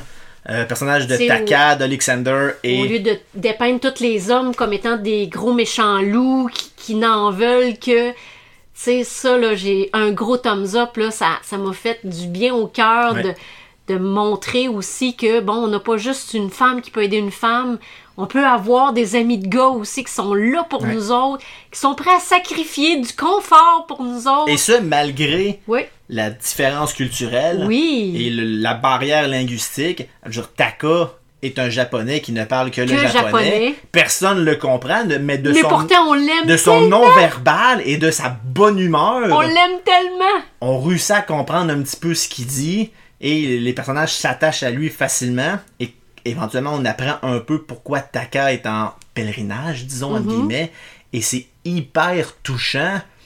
Et j'en ai eu une légère émotion. Je pense que tout le monde va avoir une petite émotion à ce moment-là. Mhm. Et ça rend le personnage encore plus attachant. Et même Rani s'en rend compte de dire Ah, wow, ok, il y a vraiment du monde qui vivent des choses atroces. Mais Crime, il est tout le temps de bonne humeur, pareil. Donc, il y a moyen de vivre ce que je viens de vivre tout en restant moi-même, puis tout en, en, en vivre, à, à essayer de vivre quelque chose et d'être de bonne humeur dans ma vie. Donc, ça, c'était super touchant. Ouais. Les trois gars sont hyper sympathiques et je le répète parce que je l'ai mentionné lors du premier enregistrement, mais une fois rendu à Amsterdam, j'avais le sentiment de- du film L'auberge espagnole. Euh, je trouvais que ça faisait vraiment l'air faisait vraiment auberge espagnole une personne qui rentre dans une auberge de jeunesse, qui rencontre plein de gens, qui est forcé de vivre avec plein de gens qu'il ne connaît pas, mais qu'au fil des jours, on voit que ces, gens-là s'attachent, créent des liens et deviennent quasiment des frères et sœurs tellement qui, qui- qui ont du plaisir ensemble, euh, qui est le, le principe d'une auberge espagnole. Euh, donc ça, j'ai vraiment beaucoup aimé cette partie-là rendue à Amsterdam. Euh, le lien d'amitié que le personnage se crée avec tout le monde est tellement plaisant, Ah oui. tellement sympathique. Oui. Euh, pour un petit peu garder le même thème des, des deux autres d'avant, euh, belle photographie, mais là on est vraiment plus dans l'âge moderne. On est à Oui, Paris, oui, on est à Amsterdam, on, rec- on reconnaît les lieux. Dire, c'est pas à se jeter à terre au niveau des décors, mais les costumes sont quand même très très bien, Non, puis les, les respectent. prises de vue sont belles. Les aussi. très belles prises de vue, mais juste à Paris, quand elle sauve la Tour Eiffel, Ah, la façon que c'est- tourné, c'est Oui. sublime. Euh, mais tu sais, au niveau des, des costumes, c'est des costumes typiques de Parisiens, puis de personnes de, de, de- de Japonais, et de, et de Russes, etc., Mm-hmm. et d'Indiens. Euh, je pense que Rani porte Ah oui, régulièrement oui, le costume typique, tout en le développant au fil du film et en apportant sa propre touche personnelle. Exact. Euh, donc ça, c'est vraiment, j'ai- vraiment beaucoup aimé. Le film m'a énormément surpris. Euh, je ne m'attendais pas à ce type de film-là. Je suis content d'avoir que tu m'ailles fait découvrir euh, ce film-là. 2h26, tu parlais d'entraque tout à l'heure. Je m'en suis créé une. Mhm. Et je pense que c'est une entraque qui se crée quasiment naturellement entre Paris et Amsterdam. Ouais. Il y a à peu près une heure et quart qui, qui se déroule à ce moment-là. Mhm. Donc moi j'ai décidé de faire une pause, passer à autre chose. Et le lendemain j'ai continué et C'est comme pas- un deuxième épisode c'est ça, j'ai pas eu l'impression d'être perdu en le recommençant. Me il me semble qu'il me manque de quoi. Non, ça, ça se ça se suit bien, il y a moyen de faire une pause en plein milieu, de passer à autre chose et de le recommencer un petit peu plus tard. Vous serez pas perdu. Euh, vous pouvez très bien l'écouter d'une shot, ça s'écoute très très bien d'une shot, mais des, des fois, déjà 2h20, On n'a pas toujours le temps. on n'a pas toujours le plus. temps, c'est long un peu, puis des fois on le commence, il est rendu 9h du soir, il est rendu 10h, ok, il est tard, je vais le finir demain. Ça se fait bien avec ce film-là. Mm. Euh, donc n'ayez pas peur, si jamais vous trouvez que 2h26 c'est un peu long, il il y a moyen de faire une pause en plein milieu et de le recommencer plus tard. N'ayez crainte, ça se Ouais. fait très très bien. Euh, moi j'ai rien d'autre à dire sur le film, je pense avoir pas mal tout dit de mon côté. Euh, moi aussi, moi aussi. J'ai- adoré, moi, du début jusqu'à la fin. Euh, je pense que ça fait deux ou trois fois que je l'écoute euh, pour le faire écouter à d'autres gens et le faire découvrir. Je trouve qu'il fait une belle introduction Ouais, ça à l'univers du. Bollywood sans aller dans le drastique Mhm. de la chanson et de la danse. Je pense que lui montre aussi un, un côté peut-être un peu plus réaliste Mhm. aussi. Euh, mais ouais, je trouvais que c'était une belle entrée en matière là, dans l'univers du Bollywood et dans le regard que eux ont sur, encore une fois, la façon de faire un film, Ouais. la façon d'apporter notre histoire. Puis encore une fois, là, euh, quoique moi, j'étais pas mon premier Bollywood dans ce Ouais, c'est ça. Mais moi, c'était mon premier complet. Parce que j'avais déjà skippé des petits bouts euh, de, temps, de temps en temps. Genre, ah, finalement, j'abandonnais tout le temps. Mais c'est Mhm. vraiment le, le- le premier que j'ai écouté du début à la fin et que j'ai adoré. Euh, au niveau des critiques, de très, très, très bonnes critiques pour le film Queen sur IMDb, sur plus de 67 000 commentaires. C'est énorme la quantité de commentaires qu'il y a eu sur ce film. Il termine avec un 8.1 sur 10. Donc sur 67 000, il finit à 81%. C'est beaucoup, beaucoup, beaucoup. Euh, sur Rotten Tomatoes, la critique lui donne un 90%. L'audience lui a donné un 85%. C'est d'excellentes notes. Euh, pour ma part, euh, moi je lui donne un 9.5 sur 10. J'ai adoré ce film. C'est du bonbon, ça s'écoute bien, c'est drôle, c'est une bonne comédie à écouter pour se, juste se détendre et avoir du plaisir à écouter. Euh, très Puis très peut-être peu. faire la paix avec quelques-uns de nos propres démons. Ah oui, absolument. Absolument. Euh, puis j'ai pas trouvé beaucoup.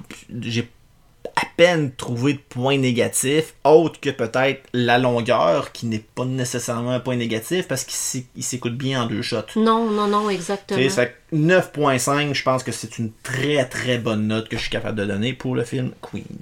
Ben, je vais t'imiter parce que moi, j'avais adoré ce film-là. Euh, je l'ai dit, je, je suis pas, j'étais pas à ma première écoute. euh, Je l'ai fait découvrir là, à plusieurs personnes de mon entourage qui connaissaient ou ne connaissaient pas le Bollywood. Euh, alors, euh, 9.5, je trouve que c'est tout à fait justifié. C'est un bonheur, Ouais. ça fait du bien à l'âme, au cœur, euh, à l'esprit. C'est- C'est fantastique. Ouais. Donc 9.5 sur 10 pour Queen. le film indien sur Netflix. Pas le film polonais, parce que j'ai fini par retrouver Ah, la, la- la- la- la langue du film. Euh, donc, pas le film polonais sur les drag queens, mais bel et bien le film indien Queen avec les lettres colorées sur euh, Netflix 9.5. Allez écouter ça, ça vaut la peine.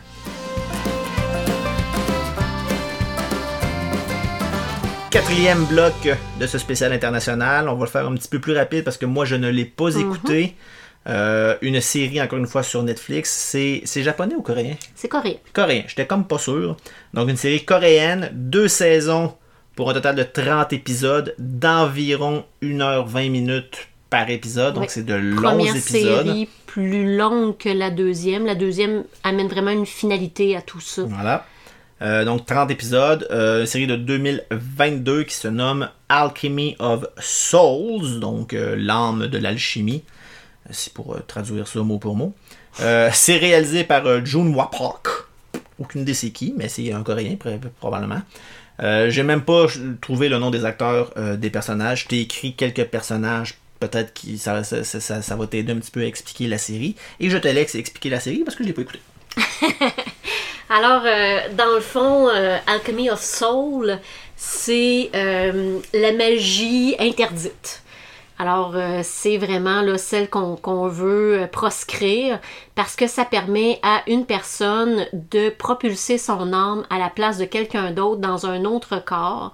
Donc, on fait un switch d'âme finalement, ce qui pourrait permettre aux puissants de rester puissants éternellement Ça crée l'immortalité. Exactement. Ça crée l'immortalité et ils ne font que devenir de plus en plus savants parce que veut, veut pas, ils... c'est ça. Euh, donc, on, a tout ce principe-là en background euh, et arrive au travers de tout ça euh, Naxu, qui est une assassin. Euh, extraordinairement belle, le costume génial, des couleurs très vibrantes, une femme intelligente à ses affaires, très puissante, et qui se retrouve blessée et pour se sauver la vie, tente de justement faire le Alchemy of Soul, donc veut propulser son âme à l'intérieur de quelqu'un. Cependant, eux autres, ils ont comme des règles à suivre, donc ça nous prend quelqu'un qui est aussi puissant que nous pour être capable de supporter notre âme. Sinon, ben, on perd un peu le nord, on se met à, à devenir des espèces de monstres en quelque sorte, et pour finalement terminer notre vie en statue de pierre.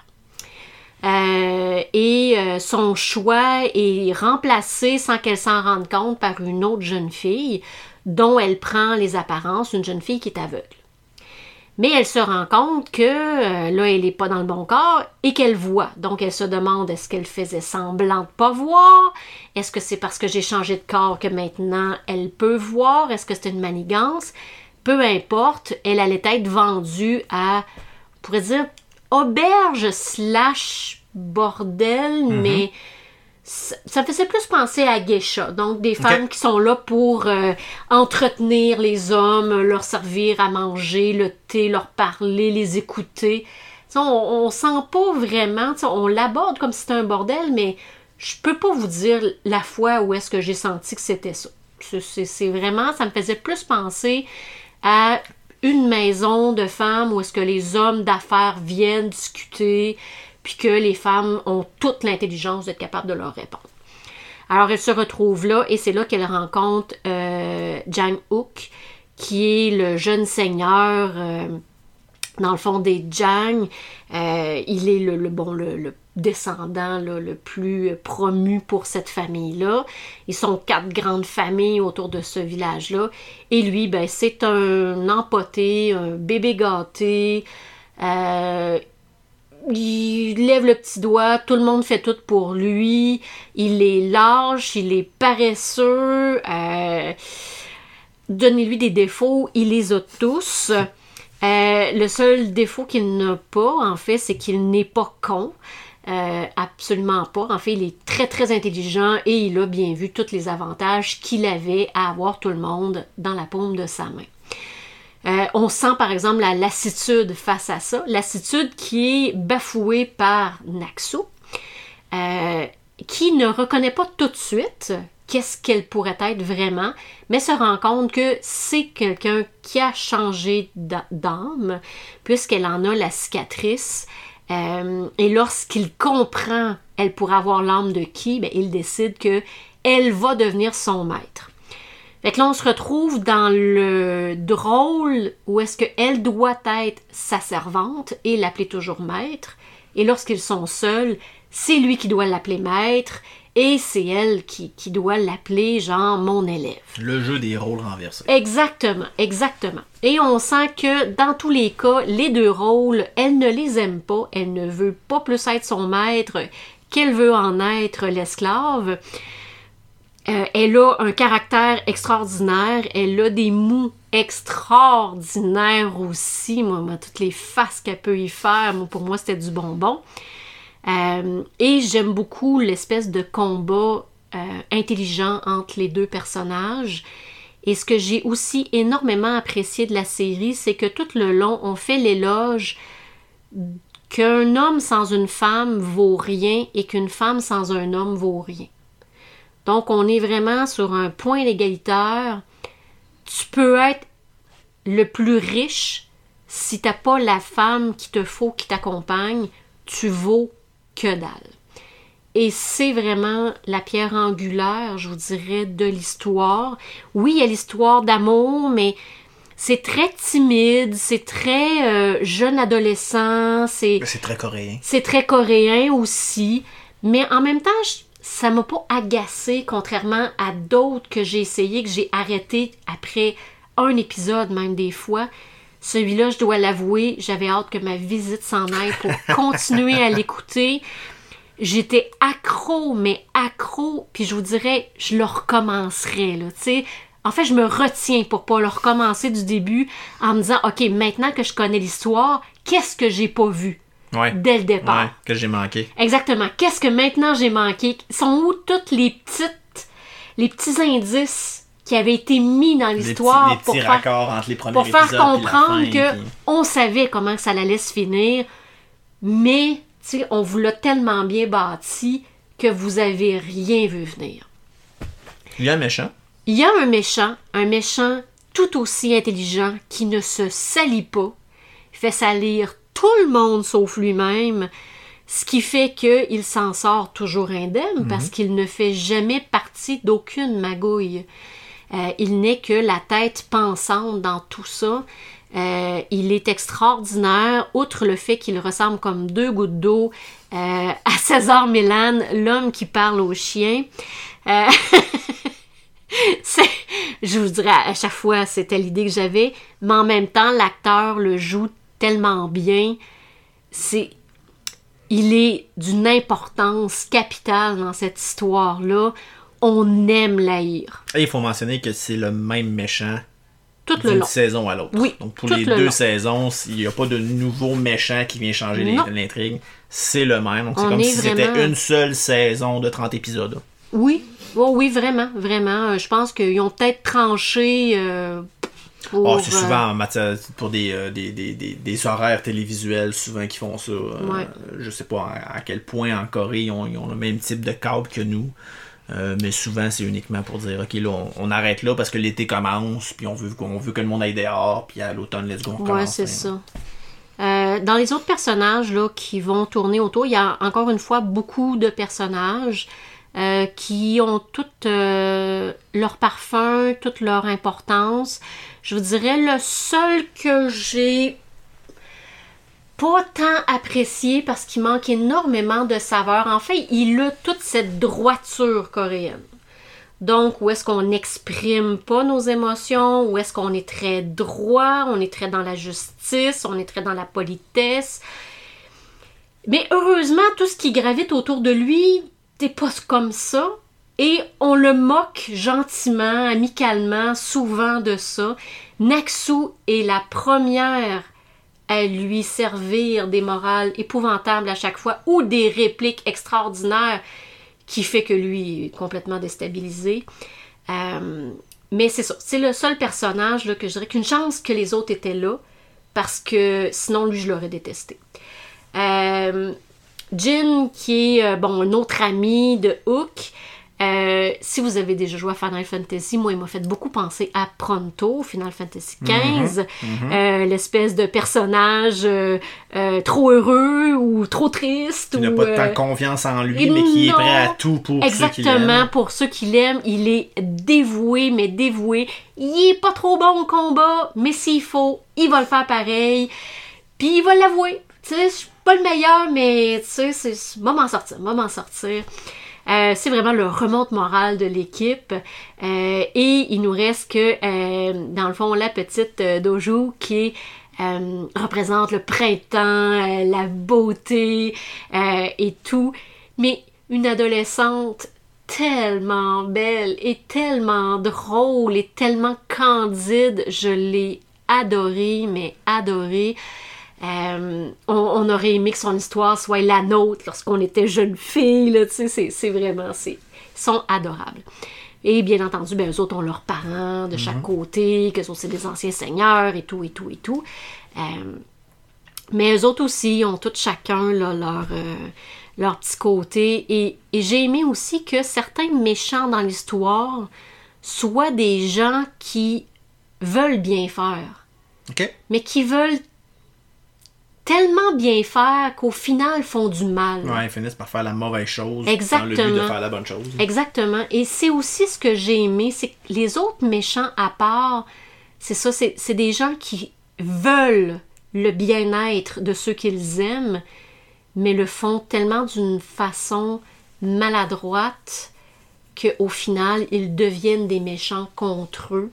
Ça aussi, j'ai aimé cette intelligence-là d'aller intégrer ça au travers, de ne pas juste avoir le bien, le mal, voilà comment ça se règle. Non, on peut verser d'un côté et de l'autre à cause des décisions qu'on prend. Euh, Naxu n'est pas toujours l'héroïne, Jan Hook n'est pas toujours le héros. On, on est toujours comme. On est des humains finalement. On va se tromper, on va dire les mauvaises choses, puis il va falloir faire face à ça. Et comment qu'on fait face à ça? Ben, quand on est adolescent, on le fait pas toujours bien. Puis quand on est adulte, ben, des fois, on le fait pas toujours bien non plus. Euh, fait que c'est aussi ça là, que j'ai vraiment, vraiment beaucoup, beaucoup, beaucoup aimé de la série. Euh, Puis les costumes. ben, c'est ça que je veux dire. Oh, mon Décor, Dieu. costume. Ah, décor costume, c'est extraordinaire. très, très, très typique de. Je veux dire, Mais l'époque le- dans laquelle ça se passe. Oui, hein. puis le costume traditionnel coréen. Exactement, ouais, c'est ça. Ah, moi, je voudrais tous les costumes. Tout, Ouais. tout, tout, tout, de tout le monde. De ce que, de ce que j'ai vu, les costumes étaient très très beaux. Les images étaient également Oui. très très belles. Oui, les effets une- spéciaux, pas il y a- trop dérangeants. Non, c'est ça. plus. on dirait qu'il y a une, comme une, une genre de, de- de texture à l'image qui fait quasiment borderline ciné- cinématique de jeux vidéo, Oui, mais dans le réel, c'est du réel, mais on, de par la façon que ça a été filmé et le type de caméra que c'est pris, ça donnait vraiment un effet visuel vraiment très très beau. oui. Euh, au niveau des critiques, parce que bon, j'ai- pas écouté la série, donc je peux pas en parler moi-même. Mais il m'a promis qu'elle allait l'écouter Oui, oui. avec moi. Absolument. Euh, au niveau d'une série, une série également très très bien cotée. Euh, IMDb lui donne un 8.8 sur 10 sur près de 10 000 commentaires, ce qui est encore très très haut. J'ai l'impression que les meilleures critiques sur IMDb viennent de films et séries internationales parce que on- je regarde des films canadiens et américains, ça franchit rarement le 7 sur 10 alors que là... Mais euh, c'est peut-être aussi que, tu sais, ça vient nous surprendre. Oui, en Tu sais, effet. je veux dire, nous, on, on connaît, tu sais, euh, ce qu'on fait ici au cinéma. Ça se ressemble Ça toujours se ressemble un beaucoup, peu. c'est redondant. Aux euh, États-Unis, c'est la même chose. Ouais. On connaît le style, c'est redondant, on sait les sauces qui fonctionnent. Mais quand on tombe là-dedans, ben pour nous, c'est comme c'est du frais. là. Ouais. Tu sais, ça, ça vient nous faire du bien parce qu'on n'a pas l'habitude de voir ça de cette façon-là, euh, que c'est joué de cette manière-là. Fait que c'est peut-être pour ça aussi là, que les notes à l'international euh, peuvent là, avoir des, des critiques là, aussi excellentes parce que ça vient nous déstabiliser de la Mhm. bonne façon. Euh, sur Rotten Tomatoes, encore une fois, les critiques s'en contrebalance. Mais l'audience lui a donné un 91%, donc ce qui est quand même très très, Très haut mérité. également. Euh, avant de passer à ta note, je vais faire une parenthèse. Euh, Alchemy of, Show, of, Soul- of Shows, of Souls est coréen. Oui. Trame sonore coréenne, anglais, français? Euh, moi, j'ai écouté la première saison en anglais, même si ma fille, une puriste, m'a bien critiqué de l'affaire, mais je voulais être capable de suivre facilement qu'est-ce qui se passait. euh, sans avoir à tout lire parce que le visuel est tellement beau que je voulais pas manquer ça à lire les sous-titres. Euh, mais la deuxième saison, au moment que moi je l'écoutais, elle n'avait pas de traduction encore à part les sous-titres. Donc la deuxième saison, je l'écoutais en langue originale avec les sous-titres. Euh, j'ai encore une fois eu un peu de difficulté Ouais. parce que j'étais tellement appelée par le visuel Que tu manquais un petit peu les que je manquais un peu les sous-titres. Euh, une raison de plus pour leur écouter. Mhm. Oh, que je suis triste. Euh, mais j'ai pas été dérangée d'en écouter un en anglais puis l'autre en langue originale. J'ai pas fait oh mon dieu. Euh, je peux dire que des fois ça me faisait sourire parce que j'ai pas l'habitude de l'auditif Ouais, de ça. ouais. Mais c'est un sourire fasciné, on s'entend là. euh, tu sais, c'est- c'est tout le temps génial d'entendre une autre langue, tu sais, puis de chercher à comprendre, tu sais, essayer d'interpréter qu'est-ce que ça pourrait vouloir dire. Euh, surtout en comparant avec le texte qui est en dessous, tu sais, quand est-ce que ce mot-là pourrait vouloir dire ça. Euh, mais c'est ça, moi j'ai vraiment. Puis si les deux avaient été traduits, j'aurais écouté probablement les deux traduits pour justement être capable de me concentrer Sur toute la beauté du visuel. Je reviens à ce moment-là, avant de fermer la parenthèse, sur Queen, euh, qui est indien. Il n'y a pas de trame audio anglais ou français. C'est une trame de la langue originale, euh, où il faut simplement l'écouter dans sa langue originale, mais ça s'écoute bien. Mhm. Euh, les sous-titres ne vont pas trop vite, Non. donc il y a moyen de suivre facilement. Et n'oubliez pas qu'une bonne partie du film se passe à Paris, se passe à Amsterdam, donc Oui. il y a des langues qu'on reconnaît facilement. Ils utilisent souvent l'anglais pour se parler entre eux, donc Oui. on comprend à ce moment-là l'anglais. Et dans la langue indienne, On parle beaucoup anglais. il y a beaucoup de mots anglais, à un point tel où au début du film, je me demandais, écoute, je l'écoute ça en anglais ou je l'écoute en indien? Mhm. Donc, n'ayez Je crainte. ne peux pas encore traduire en anglais-français. Bon, parce qu'il y a même Siri n'est pas capable de traduire, ok? Ça fait qu'on oublie Siri. Donc, n'ayez pas peur d'écouter Queen parce que c'est dans la langue originale, ça s'écoute bien et c'est même, ça apporte même son charme Oui. Au film. Oh oui, ça, ça l'ajoute à son voyage. Ouais. Donc, n'ayez pas peur de l'écouter dans sa langue originale pour Queen. Oui. Fin de la parenthèse. On revient à ta note pour Alchemy of Souls. Hey, écoute, moi, je vais dire un 10 sur 10. Ah oui, ah oui. J'ai dit, je vais réécouter. Puis après ça, je vais le réécouter avec Hugo. Puis si j'arrive à me trouver quelqu'un d'autre qui veut le réécouter, moi la réécouter. Peut-être que je vais le réécouter. Ben, écoutez, ben voilà. Donc, un, magnifique 10 sur 10 pour euh, Alchemy of Souls, qui est une série coréenne disponible sur Netflix.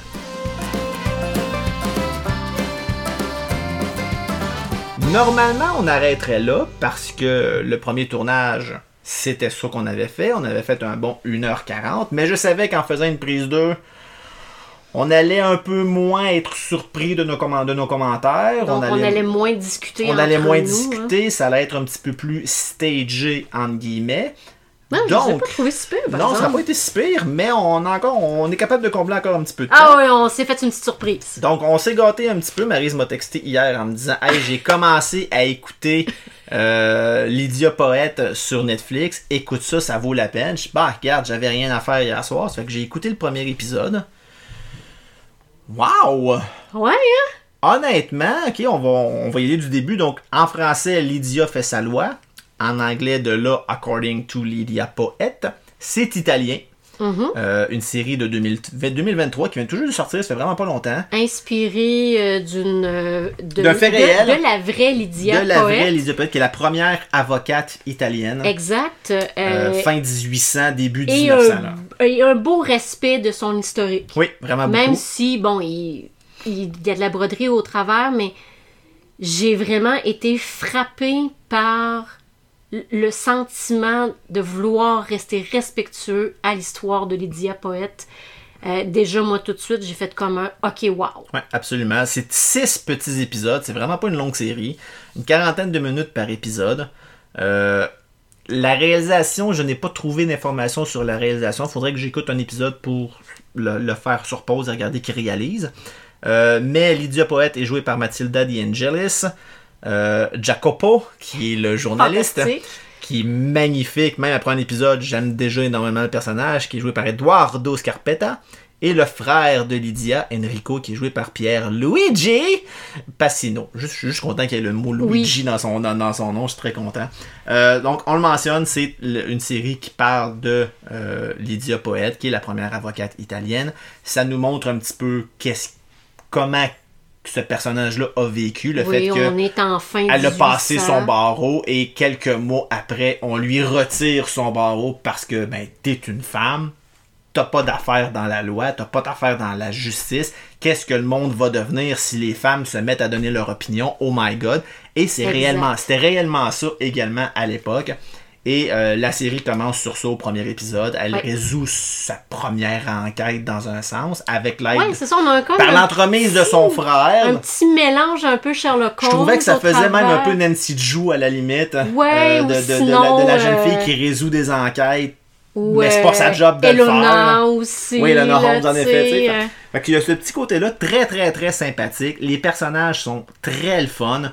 Euh, c'est italien, vous pouvez l'écouter dans sa langue originale. Moi, je l'ai essayé en anglais. Ça m'a pris 15 secondes avant que je change de trame parce que c'était excessivement Moi, je l'ai écouté en français. Je l'ai mis en français tout de suite. ça, C'est une très bonne traduction Parce française. qu'on sait qu'elle dit merda et non pas fuck. Ah oui, puis tu sais, on, a- on l'écoute en français, on a l'impression que c'est une série française. Ah oui, vraiment. Euh, très très bonne traduction. On voit que nos deux langues sont très très proches. Ah, vraiment, vraiment beaucoup. Les intrigues sont. J'ai juste un épisode d'écouter, Oui. mais très aussi. sympathique, très sympathique épisode. J'ai très hâte d'écouter les autres, les, les- les- autres épisodes. Moi, ce qui m'a fait rire, c'est que ça commence avec quasiment une scène de baise. Absolument, Là, je absolument. me suis dit, ah non, Hugo, il va m'en vouloir. Absolument, enfin le- écouté tu celui-là. tu commences l'épisode, puis t'as- en haut, c'est écrit langage, la- langage vulgaire et sexe. Bon, ok, il va y avoir du sexe, et ça commence avec une scène de sexe en partant. Je me sayais, il va me texter pour me dire, non, je n'écoute pas une mais autre ce affaire mais ce n'est pas que des scènes. Il y a une scène de sexe au début et c'est tout. Euh, les personnages sont hyper attachants. Mathilda D'Angelis qui joue Lydia Paulette est une très belle femme. Elle Oui. est vraiment magnifique et une, une- je, je connais pas l'actrice, mais tu le vois que c'est une excellente actrice. Oui. Elle joue très bien son rôle de femme qui se fait mettre de côté, mais tu, tu le vois là. que- Ah, non! Non, tu me mettras pas de côté, je vais me battre pour avoir ma Ouais, place, ce que le personnage de Lydia Poet a fait. Et tu le vois, tu le sens dans son nom-verbal, tu le sens dans son visage, tu le sens dans sa, dans sa tristesse Oui, quand puis- elle perd son barreau. Tu Puis ah, elle, tu, elle prend tellement tu mal. sens, tu sais, comme que tout est en train de changer Oui, aussi. ah oui. tu c'est... Puis tu sens ceux qui veulent pas que ça change, Mhm. puis tu sens ceux-là qui veulent que ça change. Et on s'entend que, et c'est aussi quelque chose que j'ai apprécié, il y a des femmes qui ne veulent pas que ça change. Et il y a des hommes qui veulent que ça Et change. tu le vois de par la femme de son frère. Exactement, exactement. Qui, clairement dit non, non, les femmes, c'est fait pour se marier puis, puis, puis avoir des enfants. Là. Le, le Et- message, c'est ça qu'elle passe. Là. Exactement. Et Jacopo, qui est tout l'inverse, lui, au contraire, les femmes devraient donner leur opinion, devraient avoir plus de place. Puis je vois pas pourquoi que tu pourrais pas faire ce que tu veux. Ah ouais, Jacopo, c'est le gars, c'est, le gars un peu, un, un- un peu vulgaire. Qui, Ah, qui fait un, peu- qui fait un peu ce il qu'il est veut. magnifique. Il me faisait ont- quasiment penser un petit peu euh, au personnage de Jacob dans Assassin's Creed. Ah oui, ok. Tu sais, l'espèce Ouais, comme de gars intelligent qui est comme assez beau pour aller poigner les filles qu'il veut. Mais tu sais... euh, Et j'aime beaucoup aussi son frère, Enrico, qui, dès le départ, tu sens que c'est l'homme typique qui, qui est d'accord avec toute le- le- le- la mention de la femme doit rester à la maison, mais que tout le long de l'épisode, tu le vois que. Ah, je veux pas l'admettre, mais J'aime ma petite sœur, Ah, tu sais, c'est crime, comme... t'avais raison sur ce cas-là, puis non, tu seras pas mon assistante, mais, Mais... tu peux quand même m'aider, genre, à écrire des choses, puis tu, tu le vois, là, qui, commence à plier, Exactement. puis à- historiquement, c'est vraiment ce qui s'est passé. C'est ça, c'est ça C'est que- vraiment son frère aîné qui, par la bande, là, a réussi là, à... Fait que beaucoup, beaucoup, beaucoup de potentiel pour. euh, oui, j'ai Lydia j'ai hâte d'écouter le prochain J'ai vraiment épisode. très hâte. Donc, honnêtement, si vous cherchez quelque chose à écouter, lancez-vous sur Lydia Poète. Je peux déjà vous dire que ça va être très très bon. Je regarde déjà les critiques sur IMDb. C'est un 7.4 sur 10 sur 4.7 000 reviews. C'est quand même très très bon. Et sur Rotten Tomatoes, la critique lui donne un 100%. Et boy! Et l'audience lui donne 91%. Donc, c'est déjà de très très Hey, moi, très pour un bonnes seul notes. épisode, je être déjà dans le 9 po- sur 10. C'est sûr que peut-être que les autres seront peut-être moins Peut-être bons. peut-être pas, mais on verra, on verra on- rendu ça, là. Mais je pense que je suis assez confiant pour, euh, pour dire que ça va être une très Ah, très oui. bonne série. Et euh, qui dit international dit également anime japonais. Veux, Ben veux pas, fallait que, fallait que je l'apporte un petit peu. Ah, Et il y a, t'en as éno- choisi il y a un bon. énormément d'animes japonais, mais j'en voulais un qui faisait un petit peu différent des animes qu'on connaît, de, Oui. de, de très colorés, puis de, de gros monstres, puis démoniaques, puis des démons, puis des fantômes, puis Puis tout- des explications à n'en plus finir. Ben, c'est ça, tu sais. Là, on y va vraiment avec un, un, un anime beaucoup plus humain, Mhm. euh, beaucoup plus fiscalement réaliste, crédible.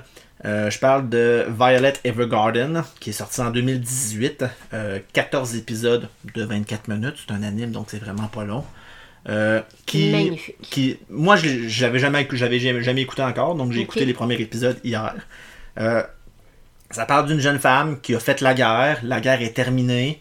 Euh, il est arrivé un paquet d'affaires durant la guerre. Elle a été beaucoup utilisée comme arme euh, par, son Une- géné- par son Une général. espèce de, qui- de programme tu sais, qui avait Exact- dénaturé exact- les enfants. Exactement. Et tu le vois déjà dès le premier épisode qu'elle regardait son général avec Tellement d'amour. tellement d'amour sans savoir c'est quoi l'amour. Exactement. Et là, ben là, la guerre est finie. Son général, il est arrivé quelque chose, on sait pas encore tout à fait de quoi, mais elle n'est plus avec lui. Ça la déstabilise un petit peu.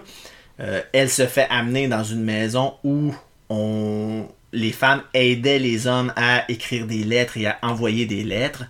Et elle, me- décide demande- de... Moi, tout le long, je me suis demandé, est-ce que ça a existé? C'est fort possible que ça ait déjà existé. Ça mériterait, Je- ça je- mériterait une recherche. Oui, oui, oui, parce que moi, c'était comme, mais c'est beau. Ouais, puis là, elle, décide de- d'entrer dans ce moule-là et d'écrire des lettres pour des gens afin de comprendre c'est Les quoi, émotions, c'est quoi l'amour, c'est quoi les émotions que les gens vivent.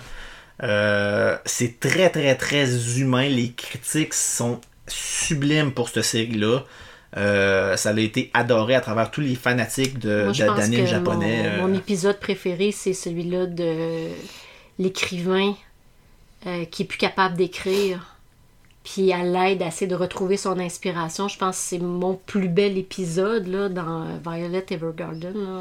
Et ça fait très différent. Comme je vous dis, souvent on parle d'anime japonais, puis on parle de, de, de, de monstres et de, de, de, de- de- d'action et de, d'humour euh, fou, fou incroyable à n'en plus finir. Celle-là est vraiment beaucoup plus drame. Euh, les dessins sont superbes. Oui, il accompagne bien l'histoire. oui. Vraiment beaucoup. Donc, euh, honnêtement, si vous cherchez un anime japonais à écouter parce que ça vous tente de vous lancer un petit peu là-dedans, Violet Evergarden, je pense que c'est une source sûre. C'est une belle clé d'entrée. vraiment beaucoup. Un peu comme Queen euh, Oui. dans le Bollywood. Oui. Je trouve que celui-là est une belle porte d'entrée pour quelqu'un qui est peut-être un peu frileux à l'idée Oui. d'écouter des animes, mais qui veut quelque chose de bon. Mhm. Trouve Et c'est typique, ouais. c'est typique japonais. Euh, Il y a beaucoup de références aussi à, Mhm. à- à leur culture et tout. Donc, euh, Violet Evergarden, qui est disponible sur Netflix, 14 épisodes d'à peu près 24 minutes. Lancez-vous là-dedans, ça vaut vraiment la peine. Tout à fait d'accord. Là-dessus, euh, on termine notre épisode spécial international. J'espère que ça vous a plu. J'espère qu'on vous a donné le goût d'aller essayer ces séries-là, ces films-là, ou du moins de vous lancer dans le vide et d'essayer quelque chose de différent. Ah oui, Euh, que je ce vous le soit français, conseille espagnol, fortement. que ce soit euh, russe, que Anyway, ce soit... il euh, n'y a rien qui vous empêche de faire stop puis de passer à autre chose. Absolument, absolument. Donc lancez-vous là-dedans. Je pense qu'on vous a donné quand même des bonnes, des, des bonnes pistes pour commencer quelque part. Euh, merci Marie de ta présence. Ça merci de ta plaisir. suggestion pour cet épisode-là. Euh, prochain épisode, ce sera une capsule express, bien évidemment. On en a trois encore ce mois-ci. La première capsule du mois d'avril sera sur le film d'animation Super Mario Bros. qui vient tout juste de sortir en salle. Donc, on s'en va le voir euh, très prochainement. Je vais vous parler de ce film-là dès que ce sera fait. Et ensuite, deux autres capsules. Probablement une capsule sur le film Dungeon and Dragon également, qui est sorti en salle, dont les critiques sont sublimes également. Et euh, une troisième capsule surprise, sait-on jamais ce que Bedu voudra nous parler. Et prochain épisode mensuel, disponible le 1er mai, en espérant qu'on n'ait pas de problème d'enregistrement encore une fois. Disponible le 1er mai, euh, spécial Zelda, parce que le 12 Yay! de mai, on a le tout nouveau Zelda qui sort sur la Switch, Tears of the Kingdom, qui fait la suite de Breath of the Wild. Donc, en l'honneur de cette sortie, on vous fait une émission spéciale Zelda où on va vous parler vraiment de tout ce qui est tout le timeline de l'histoire de Zelda et non de la sortie des jeux. Euh, c'est pas parce que Zelda sur la Nintendo est sorti en premier que l'histoire commence là. Euh, L'histoire est un petit peu mélangée à travers tous les jeux qui sont sortis un peu pêle-mêle. Donc on vous met ça tout en ordre, on va vous parler de la timeline et en même temps de nos impressions sur les différents jeux qui se trouvent sur cette timeline. Oh ouais! Donc, euh, soyez à l'écoute le 1er mai pour notre spécial Zelda. Euh, D'ici là, merci beaucoup d'avoir été là. N'oubliez pas d'aller faire un petit tour sur notre page Facebook, La Critique de Yugi. N'oubliez pas de cliquer sur abonner, télécharger et de nous donner des étoiles. Ça l'aide vraiment beaucoup. Et euh, là-dessus, ben, on va vous dire euh, prenez soin de vous. On se revoit très prochainement pour notre capsule express. Euh, Marie, mot de la fin? Mot de la fin? Mot de la fin? Mot de la fin. Mot de la fin! Bye tout le monde, portez-vous bien. Ciao, ciao! Bye!